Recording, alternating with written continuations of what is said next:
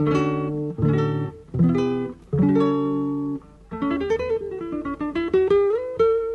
Central 3 apresenta o Cinema Nacional em Revista. É o Central Cine Brasil.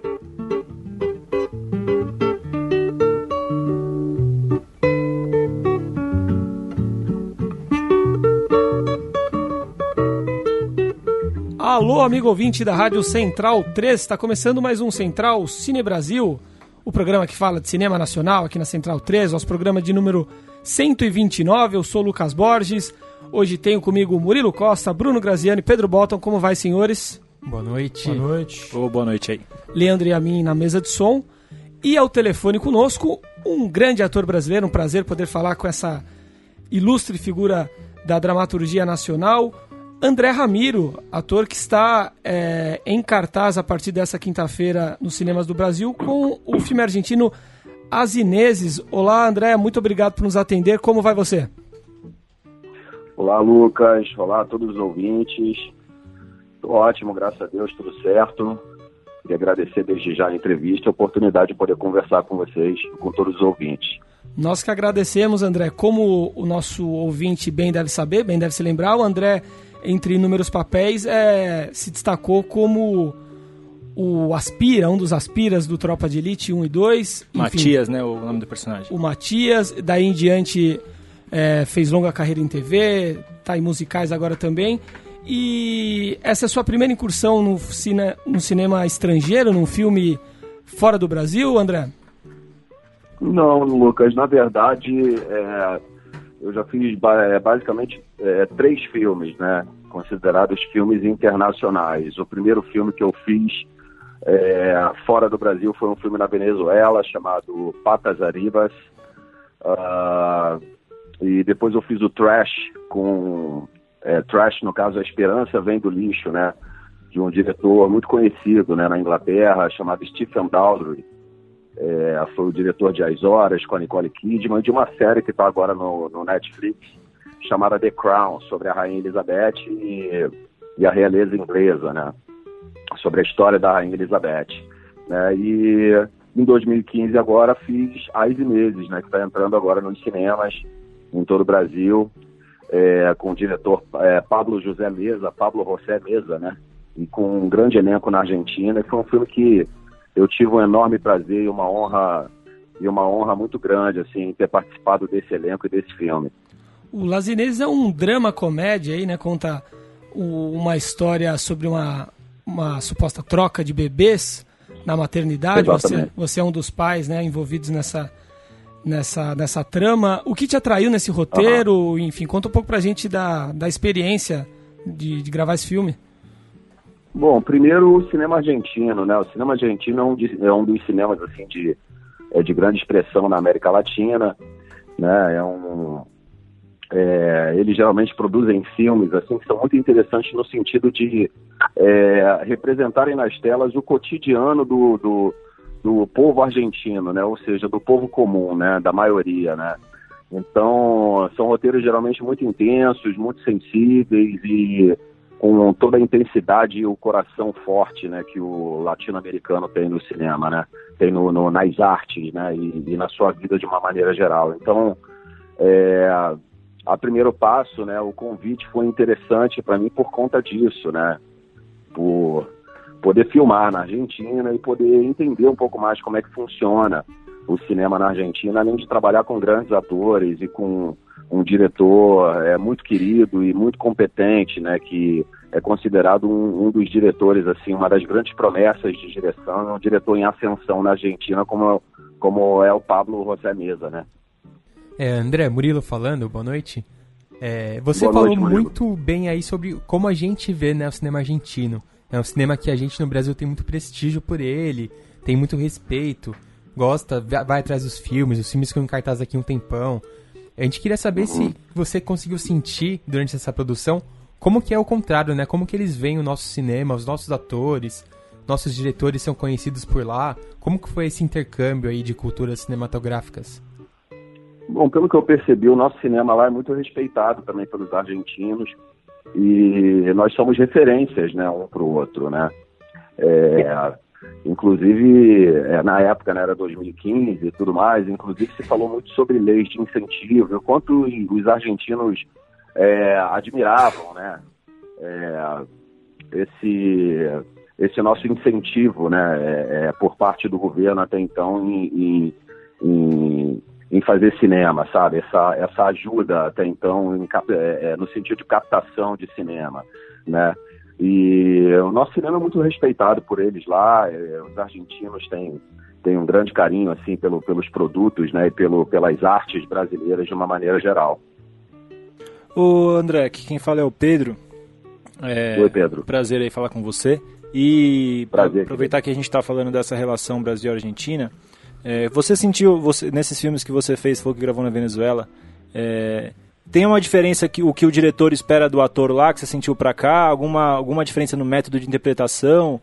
Um ritmo? É, fala um pouco se você sentiu alguma diferença ou se atuar é, é, meio, é mais universal, assim, que, e que você não sentiu muita, muita, muita diferença? Não, de uma maneira geral, de uma maneira geral, não senti muita diferença, não, sabe? É, porque no final das contas é é, é, atuar, né? E atuar não é fingir ser, né? Atuar é ser isso em qualquer lugar do mundo, né? É você é, é, o, o, material, né? É necessário para que a gente faça qualquer boa cena, além de entender o, o conflito, né? De cada cena e de cada personagem.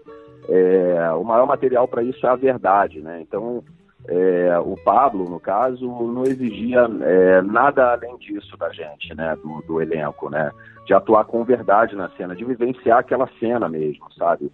É, e foi um barato, assim, filmar na Argentina, porque eu fui muito bem recebido, né, por todo elenco, por toda equipe, pela direção. E uma coisa que eu percebi lá é que o sindicato né, dos artistas e dos atores funciona de verdade, né? É, tem coisas assim um pouco diferentes nesse sentido, como por exemplo, os argentinos não filmam, né, no fim de semana, né? Só filmam de segunda a sexta e dificilmente eu é, fui para o set de filmagem e não tinha um fiscal do sindicato lá é, pedindo a sua assinatura e que inclusive disseram para mim que eu estava protegido é, pelo sindicato é, dos atores e dos artistas argentinos, independente de ser brasileiro ou não. Então, assim, eu só tenho coisas boas a dizer, boas lembranças e gratidão, né? E muita gratidão por ter sido convidado para esse filme, sabe? Por ter sido, por ter tido a oportunidade de participar de um de um filme tão tão interessante, sabe? Tão sensível e ao mesmo tempo né, tão divertido quanto As Ineses. Legal. É, é, de novo sobre essa relação é, você gravou em 2015 lá em Buenos Aires, né? Esse, o, o Las Ineses. Uhum. É, como que você estava sentindo a relação do argentino com a, politicamente em relação ao Brasil? O que eles achavam da gente? Como eles estavam sentindo aquele início do processo do, do golpe, né? Que também algumas pessoas chamam de impeachment é, da Dilma. E, e, e, se você ainda é próximo da Argentina, como eles têm sentido agora, assim, é, a gente vai passar por uma, uma, um período aparentemente bastante difícil, não só para o cinema, mas para toda a cultura. É, fala um pouco disso, assim, também da sua impressão sobre essa nova, nova, nova fase que se abre aí pra gente. Não, é que no caso, né, na época, né, na, na a gente está falando de 2015, né, a gente está falando de um, de um outro governo, né, é, que, que estava vigente naquela época, né. É óbvio que eu não estou aqui levantando bandeira partidária nenhuma, né, e, ou seja, eu acredito realmente que é, independente do partido, o mais importante é que se cuide do povo, né? É que se cuide do povo e, e que, se, que se trabalhe para dar cada vez mais dignidade do povo, porque é isso que o povo merece, porque nós pagamos impostos muito altos nesse país, né? E com relação à minha experiência lá na Argentina, né, eu já tive lá umas três vezes, né? Duas vezes assim para passear, para conhecer Buenos Aires, basicamente em Buenos Aires. Né? E na época que eu estava filmando, né, conversamos brevemente sobre esses assuntos, né?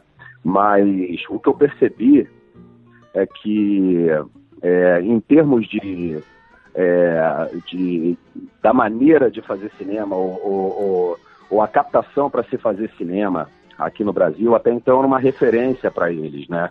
Então, assim, a nossa situação em 2015, embora tenha é, ocorrido o golpe naquela época, a nossa situação pelos argentinos, né, pelo olhar argentino, é, a nossa situação econômica era um tanto melhor do que a deles, né, nesse sentido, né, porque a gente está falando de América Latina, né, Então, a Argentina é um país com uma inflação muito grande, as coisas são, é, são muito caras, né? Uhum. É, enfim, e não é tão diferente aqui no Brasil, né? Principalmente nesse momento que a gente está vivendo agora, né? Mas de uma maneira geral, eu senti que economicamente é, e politicamente, até então, né, naquela época, nós éramos uma referência para eles. Agora, infelizmente, eu não tenho a menor noção.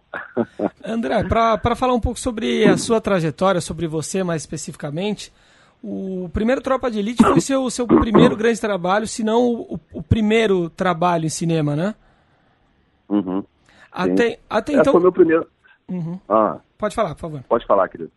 Até então, qual era, qual era seu... Foi meu primeiro trabalho, né? Foi, foi, foi o trabalho, desculpa, querido, te interrompi. Imagina. Mas o, o, tropa, o Tropa de Elite foi meu primeiro trabalho como ator da vida, né? Eu até então era rapper Caramba. e trabalhava na portaria de um cinema, no São Conrado Fashion Mall, é um shopping aqui da Zona Sul do Rio de Janeiro. Né? Trabalhava lá para ganhar o meu sustento e e paralelamente tinha o meu trabalho com hip hop, participava de batalhas de MC na época e tudo mais. É, então eu recebi o convite para fazer o filme através de uma indicação do João Velho, filho da Cissa Guimarães, Paulo César Pereio, que é um amigo que eu já tenho de muito tempo, que eu conheci é, no meio da cultura hip hop, né, no meio das batalhas de MC. Então foi o filme que me abriu as portas, né? Eu tenho muita gratidão né, por José Padilha, Fátima Toledo, Marcos Prado, né, pela, é, pela chance em poder mostrar o meu trabalho, descobrir o meu talento né, nas artes como ator e de me darem até uma profissão, né, de me abrir uma de me abrirem a possibilidade de viver de arte, que é o que eu amo fazer, né, de viver do que eu gosto de fazer e, e de me possibilitarem, né, ganhar uma profissão, né. É, foi, foi, uma grande transformação na sua vida, então, uma mudança inesperada, Sim. né, que aconteceu. Uhum. E de lá para cá, como você citou, você gravou Trash, você gravou Última Parada 174, fez Sim. séries de, de TV, né? Recentemente fez uma série da Globo, o, a Ilha, Ilha uhum. de Ferro, né? A sua carreira acabou seguindo o rumo que você esperava mesmo? Você esperava algo diferente? E o que você projeta daqui em diante? O, o, o, a, a, dramaturgia, atuar é o teu foco daqui para frente? Enfim, o que, o que, que a gente pode esperar do, do artista André Ramiro daqui em diante, já que você transita por várias por vários meandros aí da arte, né?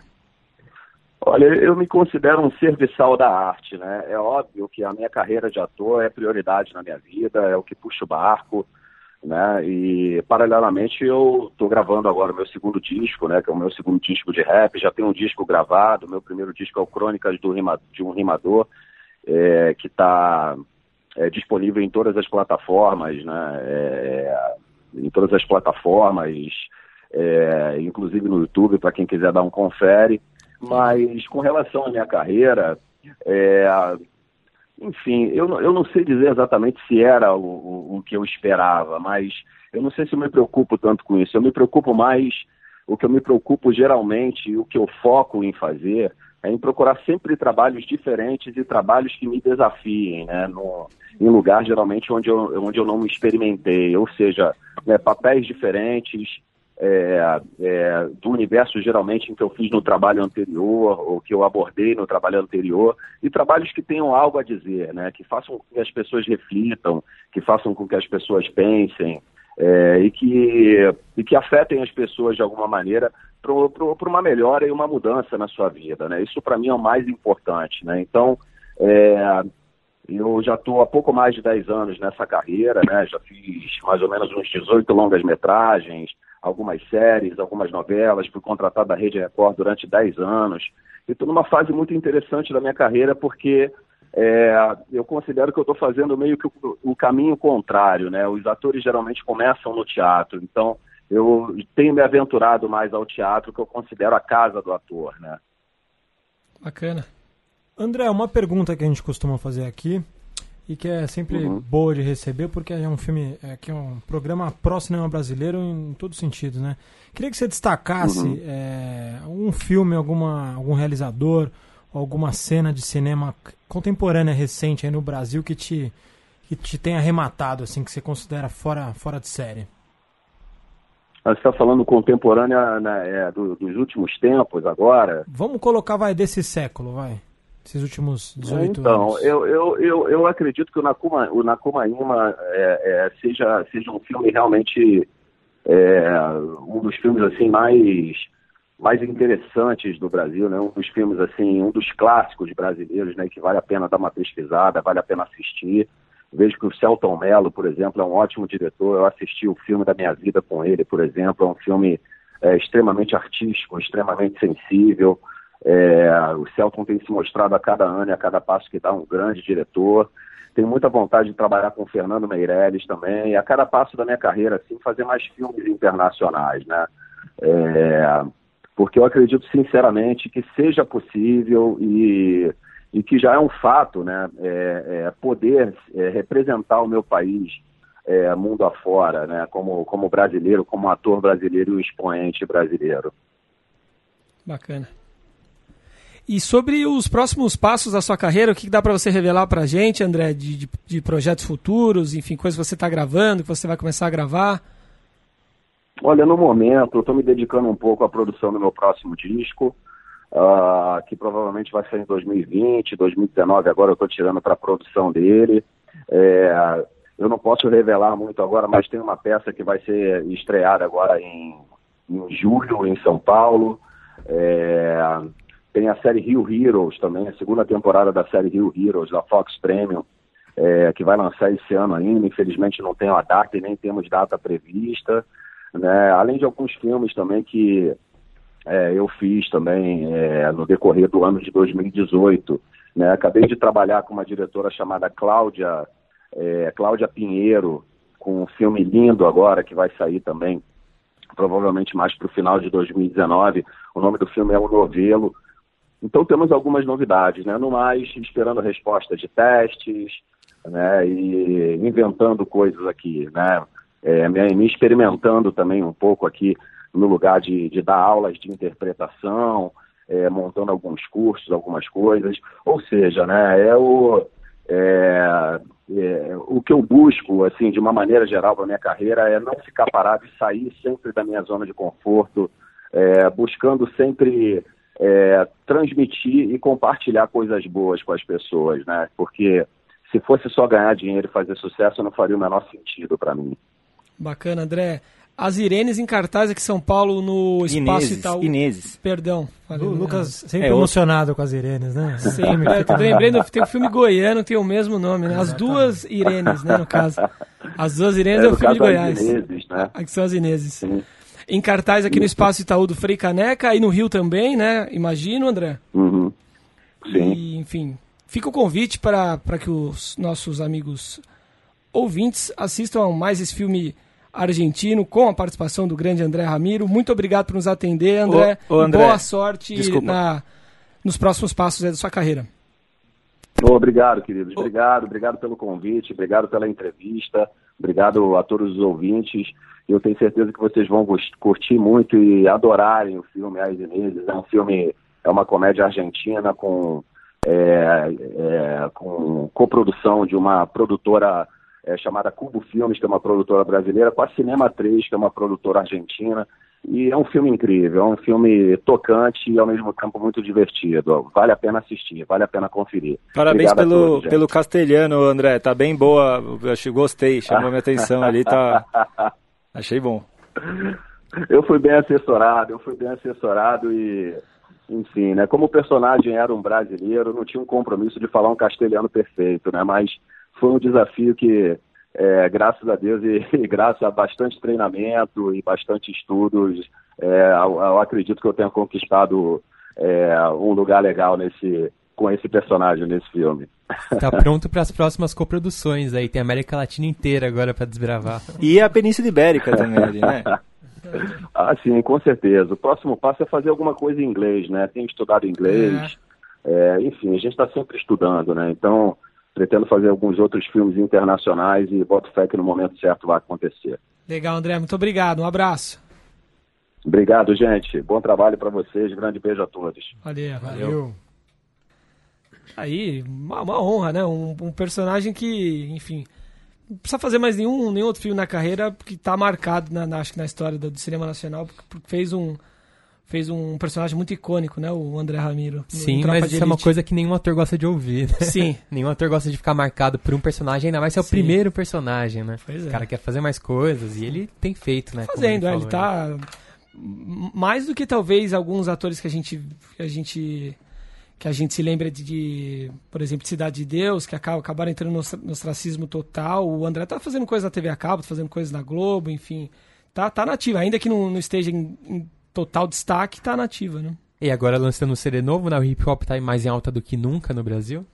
Ah, e legal esse que ele falou, serviçal da arte, bonito esse, esse termo que ele usou, né? Porque é isso, o cara tá no corre mesmo aí, tá atrás de fazer outras coisas, é, tá se dedicando à atuação forte, assim. Então, pô, é, parabéns aí pro André Ramiro ter se envolvido com esse projeto e esperamos ver ele, ele mais no cinema, né? Mais nas telas aí. Ficou o toque aí pro Fernando Meirelles, com a vontade do Ramirão de filmar com o Meirelles, e eu dou o toque pra Spike Lee, se um dia nos ouvir. Olha lá. Chamei o Ramirão aí pra... É, Jordan Peele, né? Todos esses, esses diretores que estão estão tratando dessa da questão da questão racial aí com criatividade, eu acho que o André Ramiro tá no jogo aí, tá na cena. Será que o Spike Lee vai voltar a gravar no Brasil no, depois de ter feito o clipe de Michael Jackson aqui em Salvador do, e no Rio? E o né? documentário Brasil, alguém aqui assistiu? Nunca foi lançado Não. no país. Brasil com Z. Ah, tem, tem, tem os longas, né? Brasil com Z também. E tem o documentário do Spike Lee, Brasil com Spike Z. Spike Lee fez um filme sobre o Brasil. Foi lançado só lá fora. Entrevistou Gilberto Gil, Mano Brown, um monte de gente. Ivete ah, é? Sangalo, é? um monte de intelectual. E a gente não viu. E a gente não viu. lá fora foi lançado. Foi lançado. Vamos atrás. Caramba, é uma pérola. Bacana. Mais algum comentário, senhores? Eu achei só curioso que eu li uma matéria num jornal argentino que eles citavam que era estranho o filme sair em 2018, né? 2019, sendo que ele foi filmado em 2015. Isso no Brasil é muito comum, comum né? né? Tanto que ele citou vários projetos aí que ele já filmou e ainda não tem nem data para sair. Agora, Murilo, você, é, você in, in, incentiva essa teoria furada de que o cinema argentino é melhor que o brasileiro? Eu prefiro não me manifestar. Não, brincadeira. Olha, eu acho que tem casos e casos, desse né? programa, hein? É filme a filme ali. Eu acho que o nosso cinema, nos Evoluiu últimos dois muito, anos né? ali principalmente, tá batendo de frente. Sim, sim. É, tem essa coisa de assistir o que chega pra gente também, também né? Também tem isso, já chega com um crivo, né? Cinema brasileiro, a gente acaba tendo, vendo, vendo mais diversidade aí, né? Do cinema argentino, talvez chegue uma coisa mais pasteurizada. Mas... É, se a gente lança 100 filmes aqui, 10 a gente exporta. Eles também é a mesma, é. mesma coisa, né? Ele chega a nata. É. Aproveitando o, o gancho... Cinema, só, claro, o cinema argentino, para ser... Ele, primeiro, ele tem que pensar em ser maior que o cinema pernambucano. E depois ele pode pensar em chegar no nível de cinema aí. brasileiro. Provocação forte, hein? Aproveitando o gancho, senhores haviam me dado sobre a exportação do cinema brasileiro, é, claro, para o exterior, já que é exportação.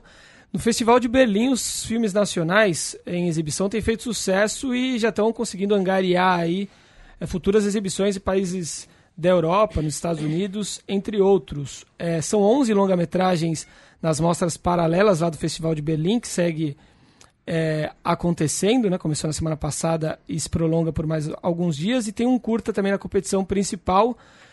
Tem tido boa recepção o cinema brasileiro, de fato. Divino Amor, acho que é o, o filme que mais falou até aqui, o terceiro longa de ficção do, do grande Gabriel Mascaro. Até porque pegou um timing muito bom, né? Pra ser lançado logo nesse, nesse momento de troca de governo, de Brasil fazendo papelão sim, lá fora. Sim, sim. Essa relação com a igreja, com as igrejas é, é neopentecostais, evangélicas, né? O pessoal tá querendo falar disso. A Globo comprou o Handmaid's Tale, né? Passou um episódio na, na TV. É, começou ontem, se eu não me engano. É, vai, passou, passou um só e o resto é Globoplay, né? Vai não vai, TV aberta? Não vai passar na TV aberta. Ah. Passou só o primeiro episódio, esse esquema que eles estão fazendo. Sensacional. Passou o primeiro, mas eles compraram, é interessante, né? Você comprar o Globoplay e ter, e ter Handmaid's Tale pra assistir, é, é pouca tem coisa, gente não. falando que foi uma provocação até, né? Porque o momento é apropriado. Uma Sim. baita série, um baita livro, né?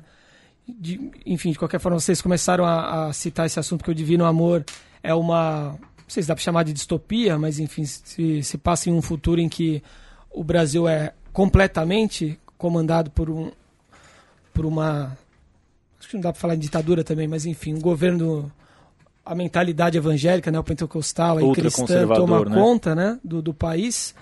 E o filme teve a premiere internacional em janeiro, lá em Sundance, nos Estados Unidos. Chegou agora à mostra Panorama de Berlim e foi muito elogiado mesmo. Já foi vendido para distribuidora segundo o site Revista de Cinema para Portugal, Bélgica, Luxemburgo, Holanda, Itália, República Tcheca, Eslováquia, Noruega e Rússia. Vai ser exibido em todos esses países.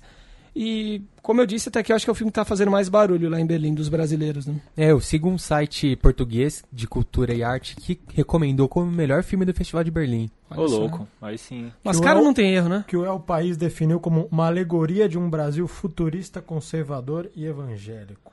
Maravilha. O UOL também, que tem seu, seu enviado lá para Berlim falando bem. Tem o blog do Instituto Goethe.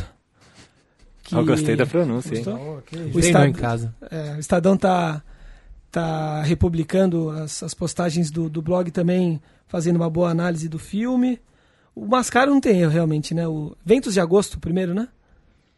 É isso, né? Ele... Aquele da Coca-Cola? É. É, primeira ficção. O primeiro, né? belíssimo é, filme. ficção, né?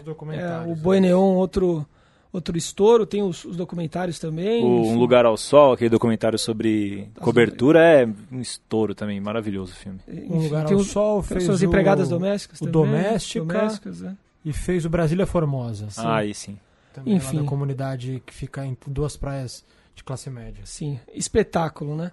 Tem também o Greta, do Armando Praça, bastante elogiado também pela imprensa brasileira e estrangeira, especialmente pelo Hollywood Reporter, revista norte-americana especializada né, na, na, cobertura. Também um filme que, segundo a revista de cinema, está bem cotado para ganhar o mercado internacional. Sócrates, do Alex Morato, recebeu três indicações para o Independent Spirit Awards, também está lá em Berlim. Meu amigo Fela, do Joel Zito Araújo. Curioso esse filme, hein? Um documentário sobre o Fela Kuti, dirigido por um brasileiro. Sim. Tô curioso. Outro grandíssimo personagem, Fela Kuti. Copa 181 do Danon Lacerda, todos eles, segundo a revista de cinema, no radar dos exibidores estrangeiros. Cinema brasileiro, então, podendo ganhar as telas gringas muito em breve. É bem ousado, como o Graziano falou, você fazer um filme, um documentário no Brasil sobre um, personagem do exterior, né? Você topar essa produção. Eu queria até citar que eu vi esses dias é, no canal Arte 1, chama Geografia da Arte, uma série de documentários, que eles vão atrás disso, de temas estrangeiros e fazem assim com primor melhor do que os gringos. A gente Bacana. vê aquilo e fica impressionado e no fim aparece lá, produção brasileira, produção original da Arte 1, né? Recomendo essa série, a Geografia muito, da Arte, é muito legal. boa. A gente tem muito em comum com, com o Fela Kuti, enfim, nigeriano... É, Bom de batuque? É, são as mesmas tribos, né? Yorubás, né? você sabe bem, Graziano, que... Ou não, enfim, as, as tribos que cujos escravos vieram para o Brasil, enfim. Eu acho que tem muito em comum com conosco, talvez é por isso a facilidade para fazer esse filme. Enfim. Não, e o Fela, acho que é um cara que só ele dá uma série de umas seis temporadas. Né? Complexo né? pra é. caramba. Aí eu só é, recomendo a entrevista do Joel Zito Araújo, o diretor do filme, para a revista de cinema. O site que ele fala sobre esse filme. Aí ele fala que teve apoio da família, teve que negociar as trilhas, viajou algumas vezes para lá, conseguiu coisas realmente é, raras do Fela. Legal. O biógrafo do Fela, inclusive, cujo nome eu não vou lembrar, que é um cubano, vive em Salvador, inclusive. Enfim, alguns pontos em comum entre as histórias aí. E foi exibido pela primeira vez lá em Berlim hoje o Marighella, esperadíssimo filme do Wagner Moura. Ainda não existem críticas no momento que o filme está sendo gravado aqui, porque só amanhã, né? Acho que acontece a, a primeira exibição livre aí. A partir de então a gente vai, vai ter resenhas, vai ouvir vai ler e ouvir as primeiras palavras a respeito do Marighella, filme produzido pela Dois Filmes, aí com Wagner Moura, né? O seu Jorge fazendo o papel do, do guerrilheiro cinebiografado. Todos ansiosos para para saber o, o, que, o que vai sair daí, enfim, saber também as primeiras opiniões a respeito, né? A expectativa é alta. Isso aí, eu tô até vendo aqui uma matéria na Hollywood Reporter com o Wagner Moura e ele diz que o filme não tem lançamento garantido no Brasil ainda. Não sei se ele talvez tá foi querendo, meio polêmico é, demais tá ali, gerar que chamava barulho, atenção, né? mas falou que apareceu um está com o pé atrás, que ainda não quis marcar a data. Curioso, né? A gente não tinha essa informação. É difícil, né? Às vezes está provocando, né? É tá, tá, pode ser, pode ser um certo exagero. É, é. provocando para ver se alguma distribuidora é, de, mais, de mais peso abrace o filme aí e joga ele em um monte de lugar, assim, né? É, que é, é não, vai ver até que eles estão discutindo um lançamento menor, ele queria um maior, e que isso está é. fazendo ele querer procurar outra, né? Mas de qualquer forma, é uma novidade aí, né? A gente não tinha essa informação. Sim. Pois é. E a gente falou no, no primeiro programa do ano sobre o que vem por aí no cinema nacional, acabou, como esperado, né? acabou passando uma, cinebiogra uma cinebiografia que estreia no dia 21 de março. Saiu o trailer essa semana pelo Adoro Cinema. É o filme do Jorginho Guilherme. Jorginho Guilherme só se viu uma vez, um grande playboy carioca, aí, família Guilherme. Acho que ainda é bastante poderosa, já foi meio que dona do Rio de Janeiro, né? E o filme vai retratar a história desse, desse magnata carioca que teve amizade com amizade e outras coisas mais, segundo se diz, com Rita Hayworth, Kim Nova, que, enfim, grandes estrelas do cinema. O filme vai ter o Saulo Segreto como Jorginho, Guilhermina Guinle, Letícia Spiller, Daniel Boaventura no elenco e direção do Otávio Escobar, mais uma cinebiografia a ser lançada esse ano no Brasil. Esse tipo de filme me chamaria bastante atenção se pegasse a, o auge e queda, né? Porque essa galera hoje em dia não tá mais na mesma, né? As socialites Sim. e playboys do Rio já não tem todo aquele glamour. Seria interessante é. pegar essa decadência, assim. O livro. Dava um, um, viés legal. O livro do, do Rui Castro, cujo nome também não vou lembrar agora, a biografia que fala dessa época de, de ouro do, dos anos 50 do Rio, da época dos cassinos e tal, fala muito do Guine e passa por esse. por essa decadência também, justamente quando o, o Gaspar Dutra, presidente na época, acaba com os cassinos, talvez o filme também aborde um pouco isso. Não, sei, não vai chegar aos dias atuais, né? Mas talvez acabe abordando isso também.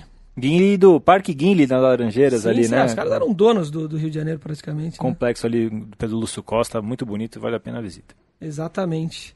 O senhor trouxe as estreias do cinema para nós, não é isso, Pedro Botton? Trouxe as estreias da semana. Posso começar? Deve. Eu acho que o primeiro aí mais falado e mais com mais fama de mal é o Minha Fama de Mal. Como Se... tá passando na, na, televisão, hein? O ah, trailer tá estourando por aí. É, a Globo tá investindo bastante, né? Cinebiografia do Erasmo Carlos, dirigido pelo Luiz Farias, que Luiz Farias é o marido da Paula Toller, e, em que inclusive tá no filme. O filme tem conta com Chai Suede, Gabriel Leone, Bianca Comparato e parece que é bom, hein? Tô querendo Achando? assistir. Ah, acho que sim. Não muita aguinha com açúcar, né? Ah, eu acho que eu gostei, o Chai Suede e outros atores falando que eu gostei que eles cantam, né, no filme, então eles tiveram Bons uma preparação. Atores. Bons atores, eles não estão dublando, estão cantando mesmo. É, ele, tanto ele quanto a, o Gabriel Leone, que faz o Roberto Carlos, e a atriz que eu não vou lembrar o nome, perdão, eu falei o nome dela aqui? N não falei. Não. É, que faz a Vanderleia. Então, eu acho que, pô, legal aí, vamos ver. O Erasmo Carlos parece estar feliz com a, a, o filme também. Tremendão aí, vamos prestigiar vocês sentiram aí na casa de vocês quando passou o trailer na TV? A mãe comentou, o pai comentou?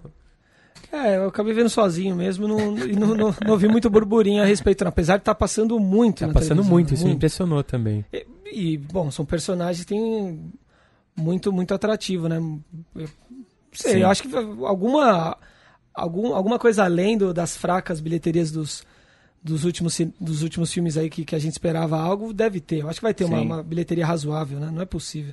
é, esperamos ver. que sim. Porque o Chacrinha foi assustador, pois né? é, é. Tá, tá no, no mesmo patamar, talvez, de Roberto Carlos, Erasmo, né? Figuras muito populares. Sim. Não deu resultado, vamos ver. Vamos lá. E outra estreia, Tito e os Pássaros, animação brasileira, que foi nomeada pelo Brasil para tentar uma vaga no Oscar lá. Não rolou. Mas o filme parece bom, é dirigido pelo Gabriel Bittar, pelo André Catoto e pelo Gustavo Steinberg, e conta com as vozes de Pedro Henrique, Denise Fraga e Matheus, Mateus Solano e o Matheus Nastergalli.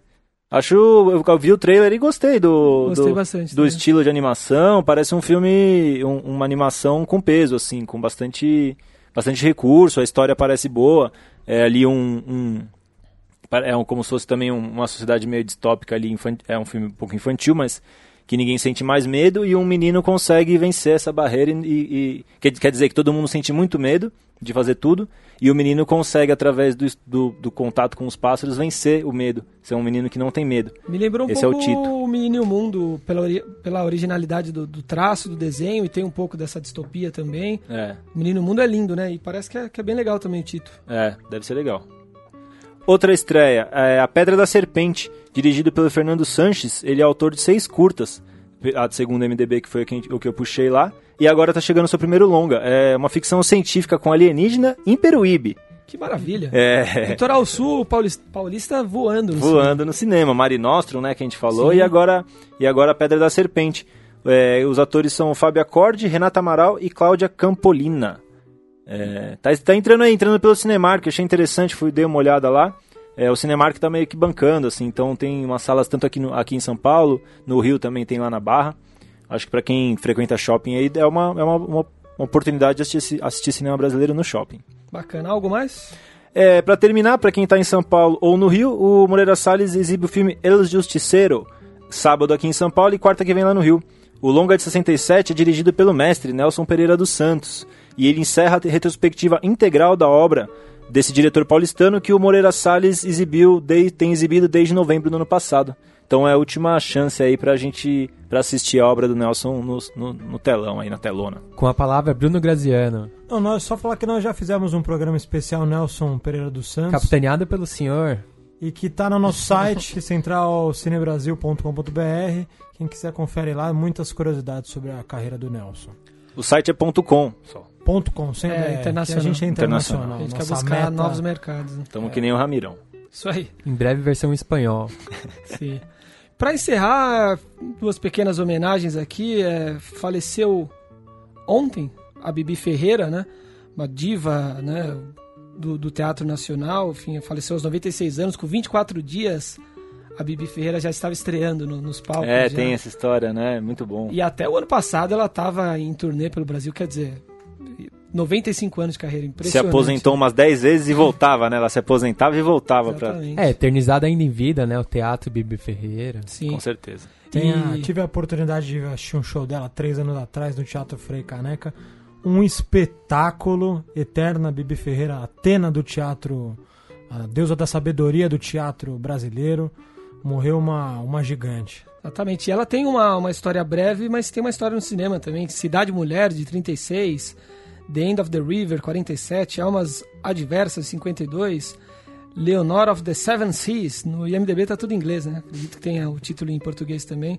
55. Tem trabalhos em televisão. Além, é claro, do, dessa história impressionante no cinema. E vale a pena atrás das entrevistas, né? Lúcida até o último momento ali, toda vez que falava, falava bem, entendendo o cenário do teatro, é, um, um grandíssimo conhecimento sobre atuação, sobre, sobre, sobre o próprio teatro, essa arte aí. defendia que o teatro deveria ser um ofício, assim como o Ramiro, ou seja, era uma, uma é, trabalhadora da arte mesmo, e que de- no- na peça que eu vi dela, ela comentou, eu lembro, que ela se achava. Não se achava. Ela se achava. Como é que é? Não se achava tão bonitinha para fazer cinema. Olha só. E já que isso aqui é um programa de rádio, não um podcast, mas é rádio, eu queria fazer uma homenagem também a, a uma pessoa que faleceu essa semana e particularmente para mim foi bem marcante, assim, eu eu fiquei muito triste, a- além de ser um jornalista, e eu sou um jornalista, né? Um jornalista exemplar, uma figura rara, enfim, e uma figura muito importante para esse momento, né, pela isenção dele, pela pelo conteúdo, enfim, um cara muito diferente. Eu fiquei muito triste, como se fosse um. Pela perda do Ricardo Boechat, como se fosse um. Um parente mesmo, uma pessoa próxima. Isso me, me fez pensar na. No quão especial é ter um espaço no rádio aqui, como, como é mágico o rádio, né? Eu ouvi o cara por nos últimos cinco anos, talvez todas as manhãs. Nunca encontrei na vida, nunca trabalhei com ele. E quando ele faleceu, me, me caiu a ficha de que era. O cara se transformou num uma pessoa próxima mesmo. Ouvir a voz daquela pessoa todas as manhãs é, me, me fez com que fez com que a, a minha relação com ele se transformasse em algo algo além. E como é legal, né, a gente ter esse espaço aqui do, do rádio todas as quintas-feiras e ter um, um programa só nosso, enfim. Fiquei muito triste mesmo, é, muito abalado com essa, com essa perda.